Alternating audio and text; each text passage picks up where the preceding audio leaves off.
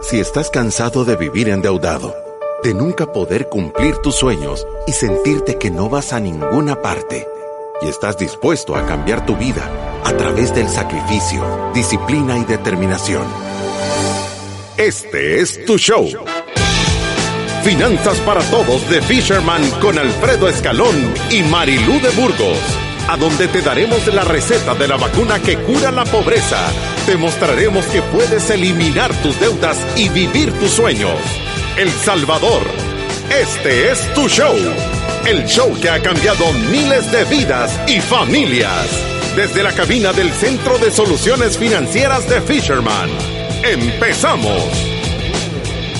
Empezamos en miércoles, ombligo de la semana, en Finanzas para Todos, en esta semana que hemos estado en llamas con el tema de cómo invertir y multiplicar mi dinero, cómo conseguir la llave que me abre la puerta hacia la libertad financiera. ¿Qué tal, Marilu? ¿Cómo estás? Bien, gracias. Contenta de estar aquí. Y como empezamos todos los programas, uno agradeciendo a todas las personas que lo están sintonizando a través de la radio, a través de Facebook, a través de YouTube, o si lo escuchan a través de Spotify, iTunes o Deezer después de verdad que gracias por, el apoyo que le han dado a este programa. Yo creo que cada vez estamos más convencidos que tener educación financiera es necesario y gracias a nuestros partners y a nuestros patrocinadores. Gracias a FP Confía, a Resuelve y a Banco Atlántida, que han sido marcas que se han sumado y se han mantenido dándonos este apoyo y ayudándonos a llevar educación financiera a todas las familias y a las personas que lo quieran escuchar. Sí, 422 mil el número de reproducciones de nuestros programas. Y 441 programas. 400. Ahora. Estamos en el programa 441, vamos avanzando sólidamente. Sí, sí. Fíjate que tenía un dolor de espalda que no se me quitaba. Le hablé a un amigo mío que es doctor y me tomé una pastilla para el dolor y me tiene como que me he echado tres cadejos. bueno, a ver cómo nos sale el programa. Tengan cuidado que vamos a hablar de inversión. Él le compre, haga todo lo que quiera. No, yo creo que, como todos saben, hemos tratado de irle dando un poquito más de estructura a ese programa. Eh, si todos conocen el método Fisherman para la libertad financiera, saben que nosotros recomendamos estos siete pasos para darle un poquito de estructura a las personas que están tratando de manejar sus finanzas mejor desde su casa. La idea de los siete pasos es que usted tenga como una guía de qué tiene que ir llenando para tener éxito financiero. Y estuvimos hablando la semana pasada de hacer una adecuada gestión de riesgo, que es el paso número cinco. Y esta semana estamos hablando de ayudar e invertir. Ese es el paso número seis. Decimos, estamos en la semana de inversión, pero creo que no tenemos que dejar de lado que en el paso número seis no es solo invertir, sino que invertir va acompañado de que cuando nosotros ya podemos invertir, tenemos la capacidad de ayudar a los demás. Y ahorita, Alfredo, hay mil lugares, o sea, uno es fácil encontrar un lugar a donde puedan necesitar ayuda, ya sea de nuestro tiempo o de nuestros recursos, si tenemos la capacidad. Yo hablaba ayer con alguien y le decía que eh, cada vez que llueve o hay un temblor o hay una desgracia del tiempo, estas cosas, la gente se aboca a ayudar y, es bueno, yo no, no, estoy en contra, pero la ayuda tiene que ser constante. No puede ser que llovió, le, le llevaste un rollo de espaguetis y dejó de llover y ya no, y ya no se lo llevaste. Tenés que, y eso es lo que yo le digo, como no nos da la espalda para cambiar el mundo, escoge a una familia, escoge a dos familias y, y dale no solo esos recursos, sino que dale la oportunidad de que cambie, dale, dale esa oportunidad de romper el ciclo de pobreza, dale educación, dale consejo, o sea, dale una ayuda integral. Imagínense si todos encontráramos a alguien a quien poderle ayudar de esa manera y desarrollarlos. Yo, yo tengo un amigo mío que ya tiene a dos personas que le ha pagado completamente su carrera universitaria y ha salido, ha sacado a dos ingenieros industriales, ¿me entendés? Y, y, creo que esos compromisos a largo plazo son los que de verdad, claro, uno quisiera poder agarrar y hacer a mil personas, ¿verdad? Pero en realidad no se puede. Solo es mejor incidencia a largo plazo. Eh, y el día de hoy, ¿qué queremos que aprendas? El día de hoy queremos que aprendas cuáles son las reglas del dinero. ¿Qué tenés que hacer para que se pueda multiplicar tu dinero y a dónde? Porque no podés, o sea, tu estrategia no puede ser de prueba y error. Es imposible. Y obviamente no nos lo enseñan en el colegio, ¿verdad?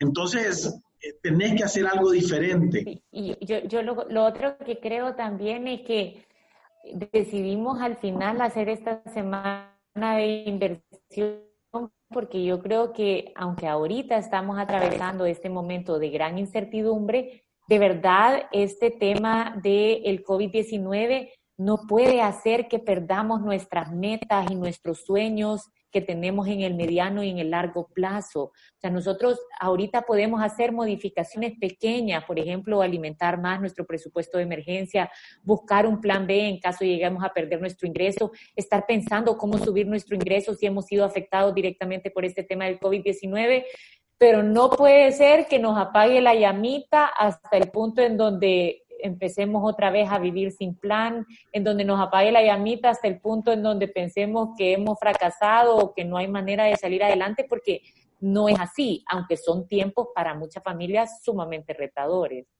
Pero, fíjate, Marilu, que perdón, fíjate, Marilu, que lo que yo creo, lo que yo creo es que hay un montón de personas que tienen activos que no están produciendo. Hay personas que tienen un terreno aventado ahí que no les genera nada. O hay personas que tienen una casa que la tienen alquilada y todos los meses tienen que poner dinero. Entonces, vale la pena concentrarse, hacer un análisis de tus inversiones y verdaderamente poner a trabajar ese dinero para que rinda más, porque eso te quita presión. E, e, eso creo que es número uno. Y número dos, Nunca en la historia los niveles de ahorro se han visto tan grandes. O sea, la mayoría de personas está ahorrando porque no hay manera de ir a gastar. Entonces, la gente que todavía produce, su nivel de gastos en su casa ha bajado. ¿Te ha bajado a vos el nivel de gastos en tu casa? Un montón, sí. Y la mía también, yo lo tengo medido. O sea, solo son cosas que son necesarias. ¿Qué sucede con esto? La gente está guardando dinero y tarde o temprano vas a tener que invertirlo, porque tener el dinero en el banco es como que te estuvieran mordiendo la hamburguesa. Si vos agarras un dólar y lo metes en el banco y la inflación de un año, ese mismo dólar ya compra la hamburguesa, pero mordida. Pero, ¿sabe qué? Yo, yo creo que volviendo un poquito a lo que usted estaba diciendo, creo que esto es importante para todos los que nos escuchan. De verdad, hay un montón de familias que tienen un patrimonio que simplemente no logran ver qué ineficientes son para administrarlo.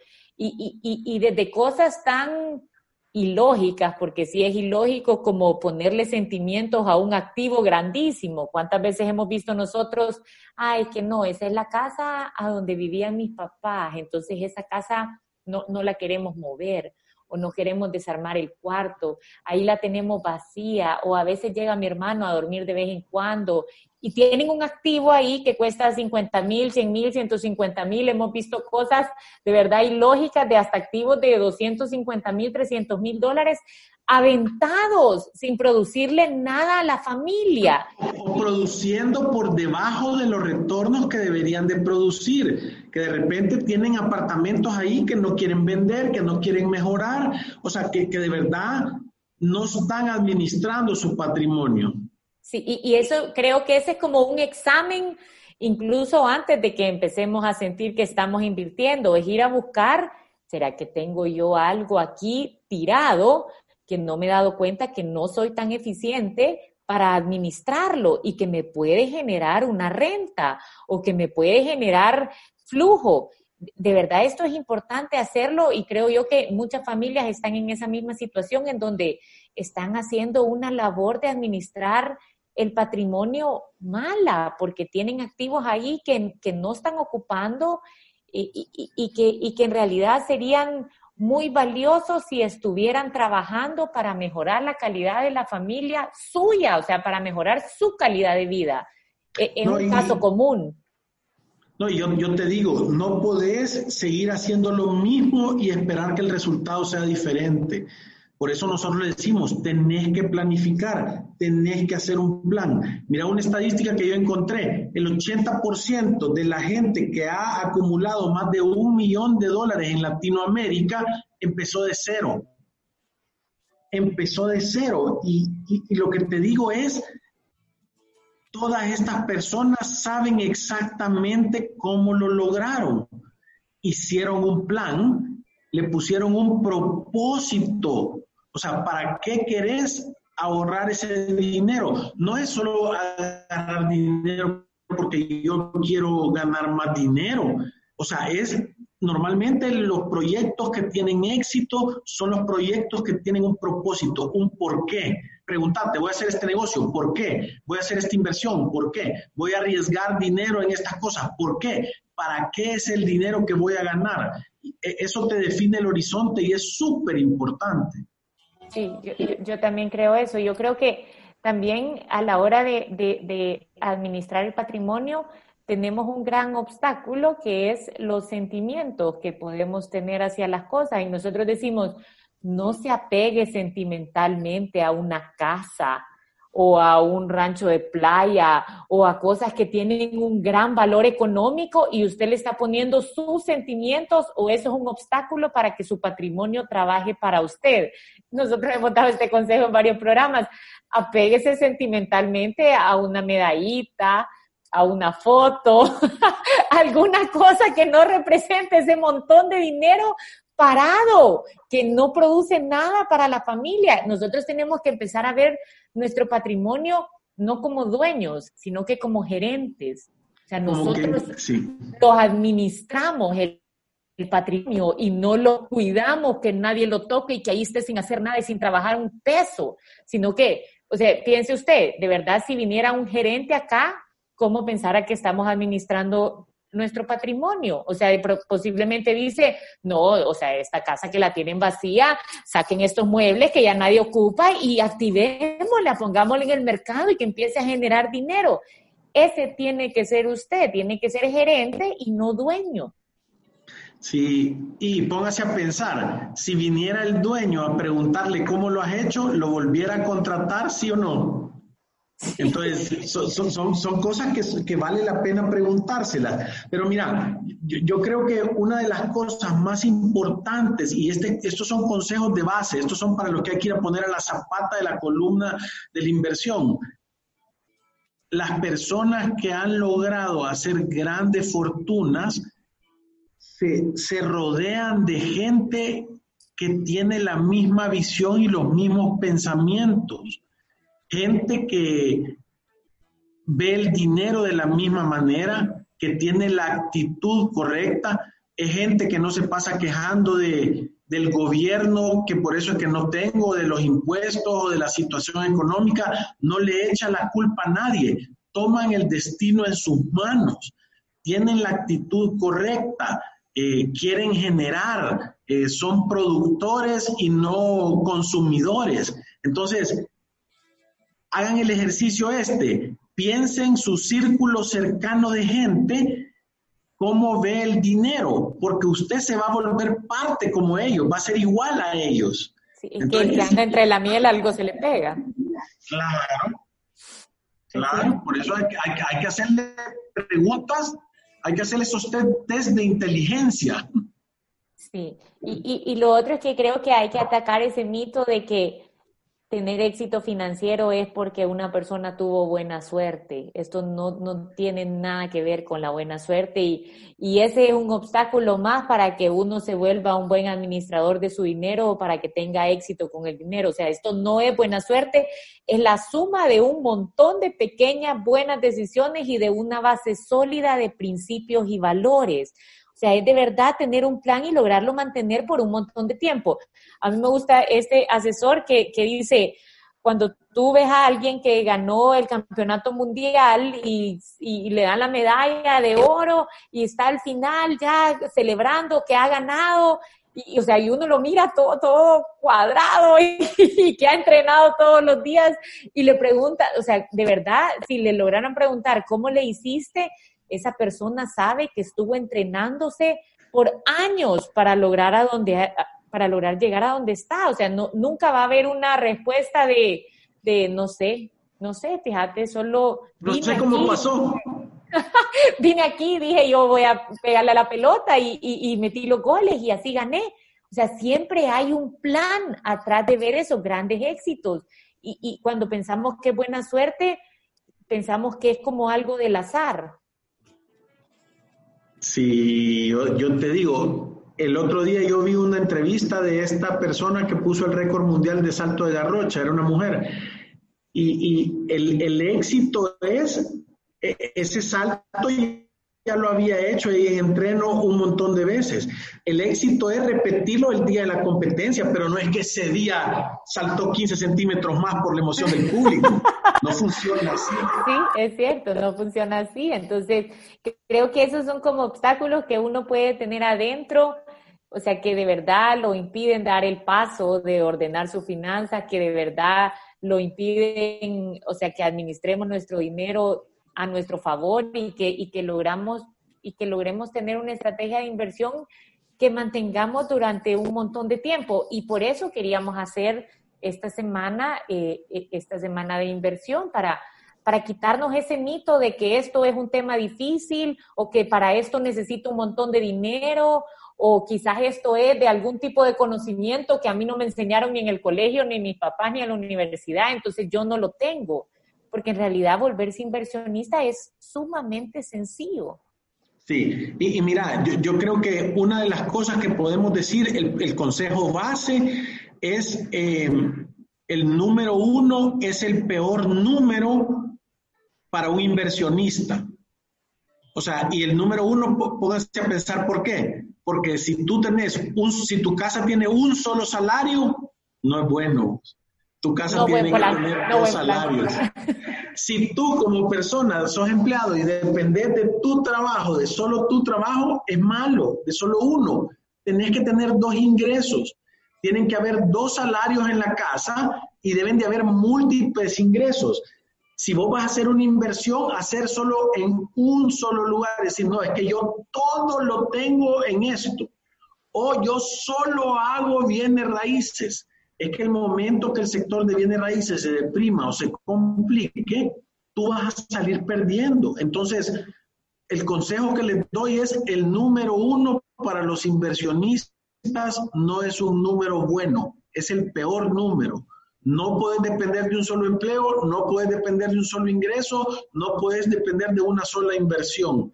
Tienes que diversificarlo, es importantísimo que haga eso. y yo creo que cuando nosotros decimos de verdad empezar a, diversificar, porque aquí tengo una pregunta de, Evelyn que dice, buenos días, una pregunta, ¿es aconsejable tener el ahorro de previsión y de emergencia en una sola cuenta para una persona ordenada? Gracias, porque así no tengo que andar de la seca a la meca, de banco en banco, porque la tecnología está peleada conmigo.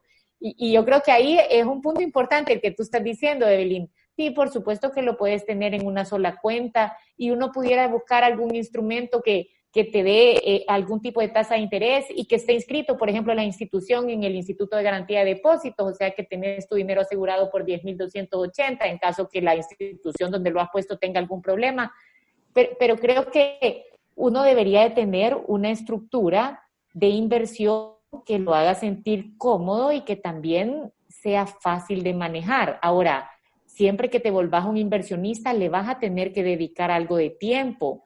Nosotros siempre tratamos de explicar que las personas que tienen éxito con el dinero no solo están concentradas en generar dinero, también están concentradas a administrarse, porque imagínense ustedes, se vuelven grandes generadores de dinero y también se vuelven grandes administradores, eso significa que ahorran lo más posible, o sea que de verdad están tratando de gastar menos de lo que ganan y suben la capacidad que tienen para ahorrar lo único que hace es que uno puede lograr sus metas y sus objetivos más rápido porque está siendo más eficiente. Entonces, yo creo que sí, para poner solo tu ahorro de emergencia, por supuesto que puedes usar solo una cuenta. Cuando se te va acumulando el dinero y empezás a ser un inversionista, entonces empezás a ver en realidad el riesgo de tener el número uno, que dice Alfredo, y empezás a decir, no, yo tengo que diversificar entre varios, ¿Por qué? Porque eso te va a dar tranquilidad y porque no te expones a que si algo va mal con ese número uno, vas a pegar tú un retroceso a regresar a cero. Sí, entonces yo, creo que parte de las cosas son importantes. La gente nos pregunta, mira, ¿y a dónde me metería en este depósito? ¿O es una cooperativa? ¿O es aquí? Y al final lo que estamos diciendo es que tenemos que ir poniendo un poquito en cada lugar. Es como que sembré una semilla de cada diferente especie. O si vas a sembrar tomate, que sembré varias para asegurarte que te va a funcionar.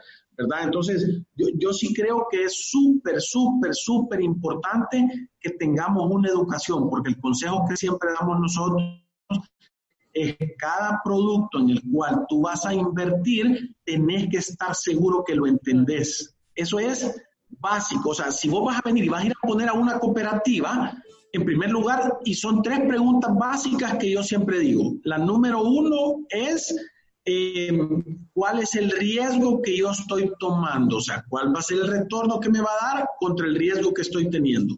Número dos es quién lo está haciendo, ¿verdad? ¿Quién lo está haciendo? Eh, y, voy a poner en el riesgo que estoy tomando es ver qué instituciones me protegen a mí. O sea, si va mal, ¿a dónde me voy a ir a quejar? Porque entendés que cuando vos venís y mandás 50 mil o 5 mil pesos por internet a una cuenta que hacer, ¿qué institución te protege?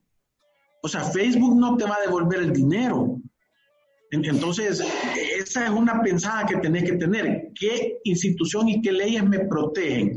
Número dos, ¿quién lo está haciendo? ¿Cuál es el récord de la compañía o el pedigrí? ¿Cuánto tiempo tiene de hacerlo en el mercado?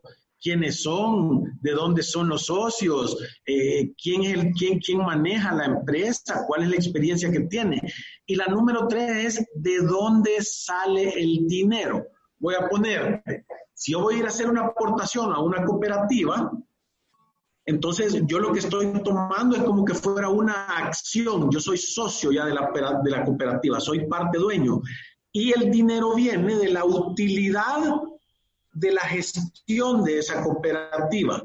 Normalmente tú puedes buscar los estados de resultados y los balances y darte cuenta a dónde están poniendo el dinero, cuáles son las políticas, a quién le prestan ese dinero, ¿verdad?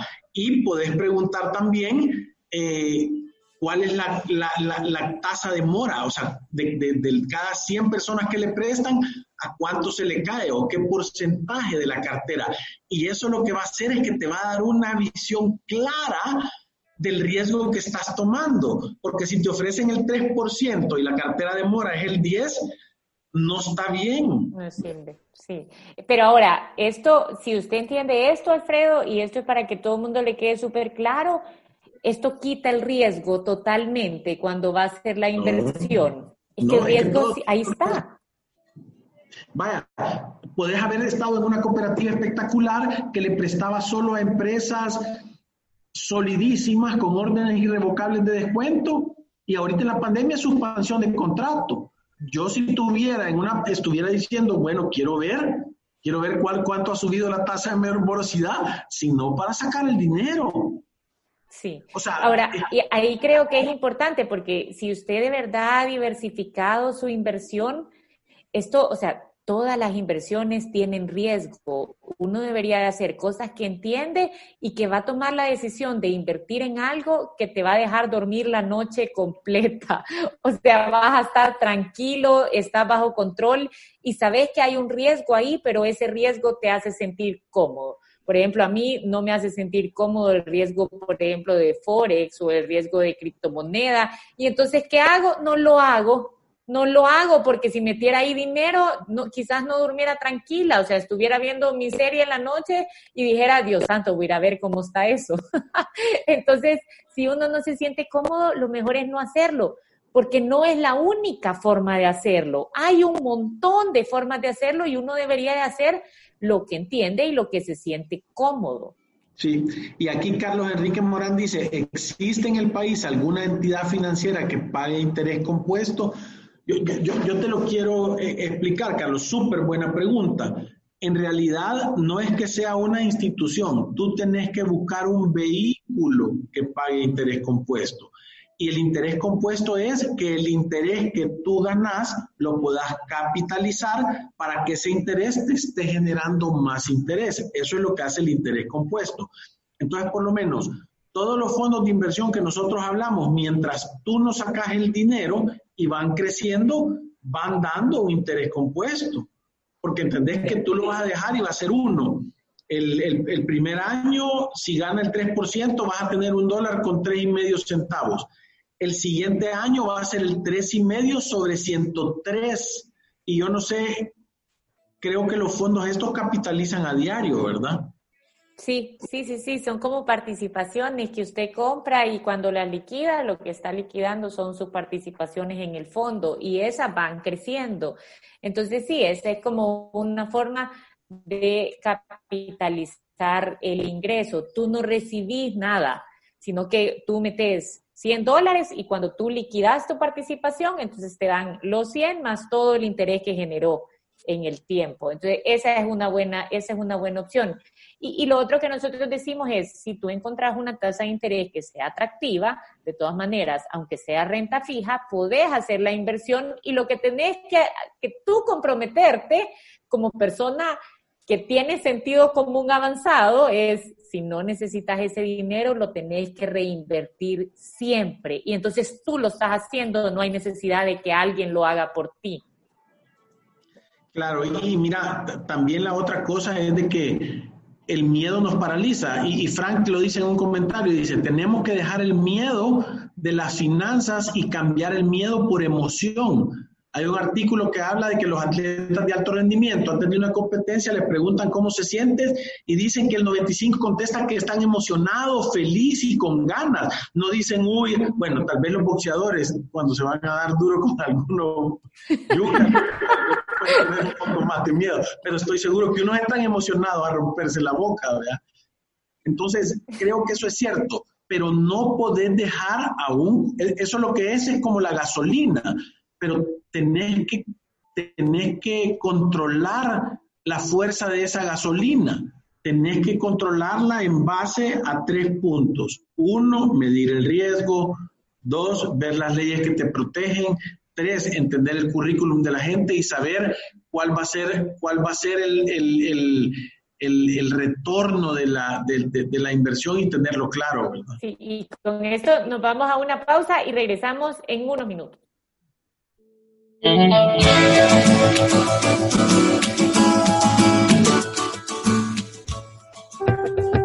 Ante los desafíos, los salvadoreños siempre sabemos salir adelante.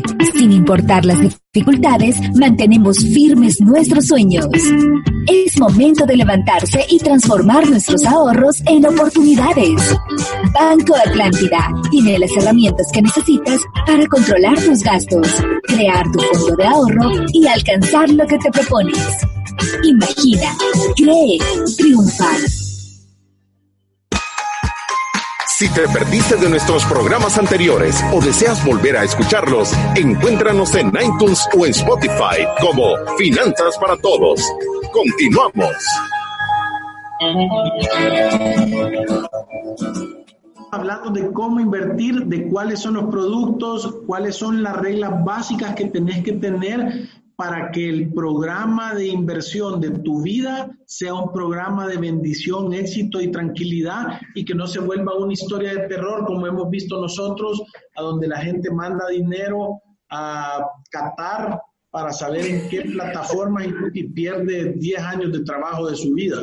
Sí, y, y sabe que cuando se va y analiza, porque yo creo que en algunas ocasiones le hemos contado que en lo largo del tiempo que tenemos de estar trabajando en Fisherman hemos visto unos casos realmente tristes de personas que en base a la emoción o en poner una confianza ciega en alguna persona o en algún producto han perdido grandes, grandes cantidades de dinero, cientos de miles de dólares.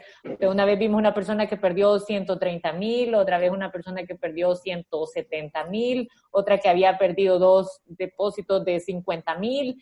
Y, así de verdad hemos tenido como ese acercamiento a, esa realidad y uno puede ver como esos errores comunes que hay cuando, cuando cuando termina así la, la, historia.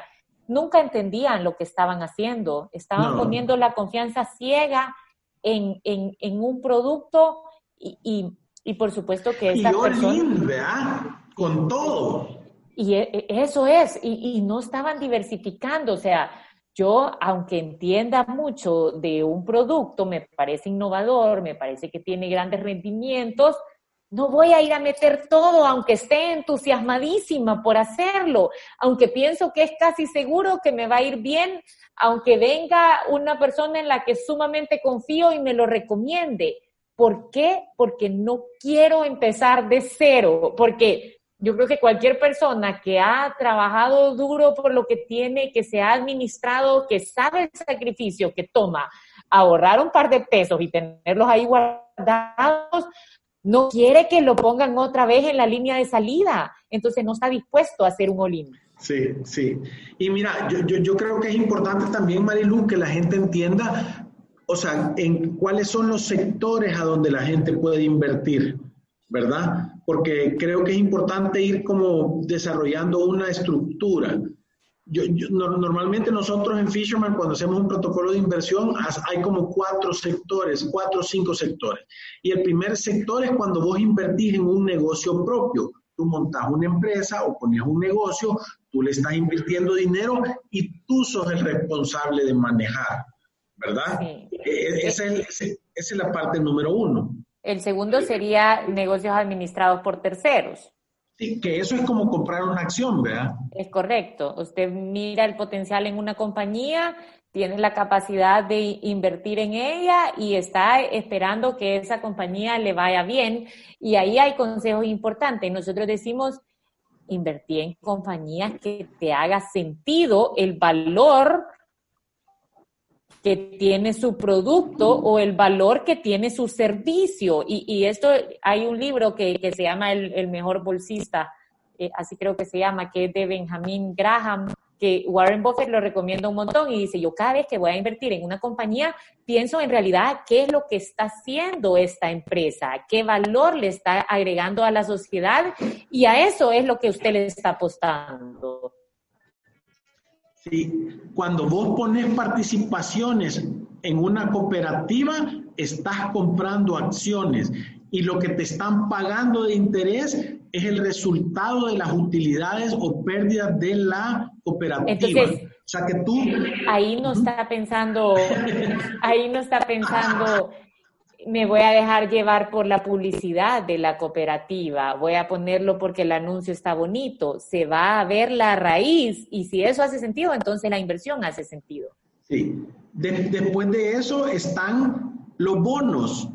Los bonos lo que son son préstamos a empresas que te van a pagar un interés fijo. Los bonos nacen a un precio y se acaban al, al precio. Es como que vos le hagas un préstamo. Ahí vos no estás Claro, estás tomando riesgo de que la empresa pueda quebrar, pero si la empresa es sólida, lo que estás haciendo es que le estás prestando dinero, ¿verdad? Que es diferente a participar en el riesgo de la administración.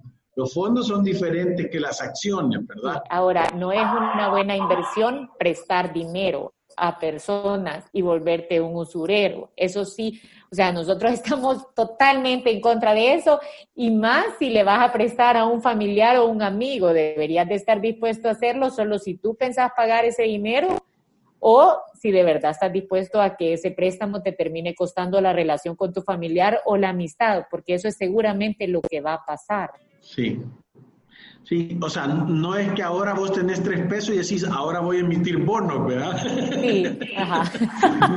es distinto. Y, ya no sos usureros, sino que se venden bonos. Porque la madre es creativa. Antonio Rivas nos dice, hola, una pregunta. Nosotros trabajamos duro por un mini super, pero sentimos que quedarnos solo en eso no es bueno. Y hoy tenemos un gran proyecto pero nosotros pensamos en grande. ¿Está mal pensar mucho en grande o se va escalonado dado que todos dicen poco a poco? Pero ese poco a poco hace estar un poco estancado. Las grandes compañías apostaron a lo grande. Siempre ayúdenme a dar su opinión, por favor, gracias. Eh, Vaya, yo, yo, te quiero decir una cosa. Número uno, vos has trabajado en un mini super y entiendo que funciona. Entonces, lo que nosotros estamos diciendo es que tú tenés que tener un plan. Voy a decirte, tú pudieras agarrar, sí, voy a decir que el súper te deja 100 dólares de utilidad.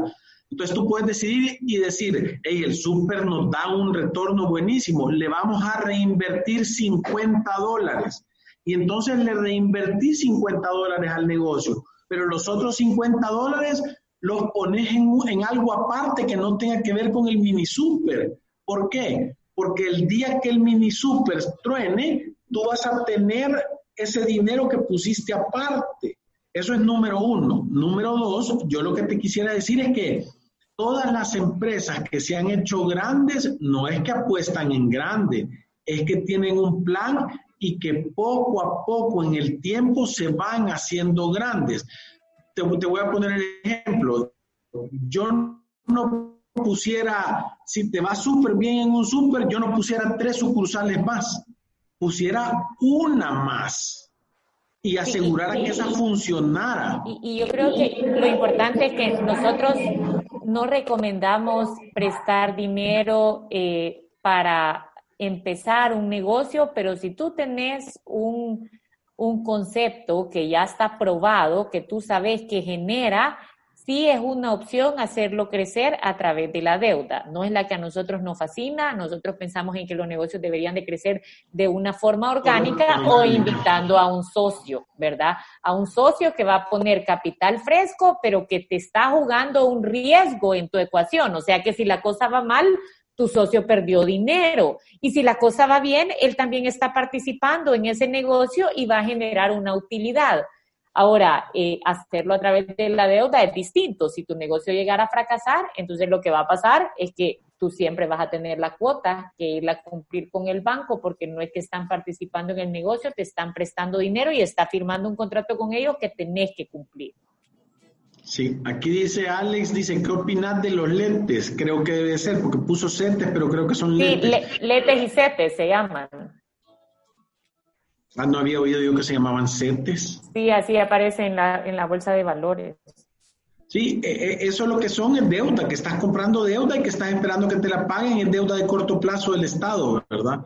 Eh, eh, creo, que, creo que es importante entender el riesgo que estás tomando. Por eso es importante, vaya, las calificadoras de riesgo, eso es lo que hacen, le dan una calificación al país de los inversionistas que están metiendo dinero, la probabilidad que van a tener de recuperar su dinero, ¿verdad? O sea, y hay bonos de grado de inversión, quiere decir que son empresas o países súper sólidos, y hay, se llaman junk bonds, que son bonos basura, que la clasificación es cuando son de triple B menos para abajo, ¿verdad? Entonces creo que son cosas que tenés que saber.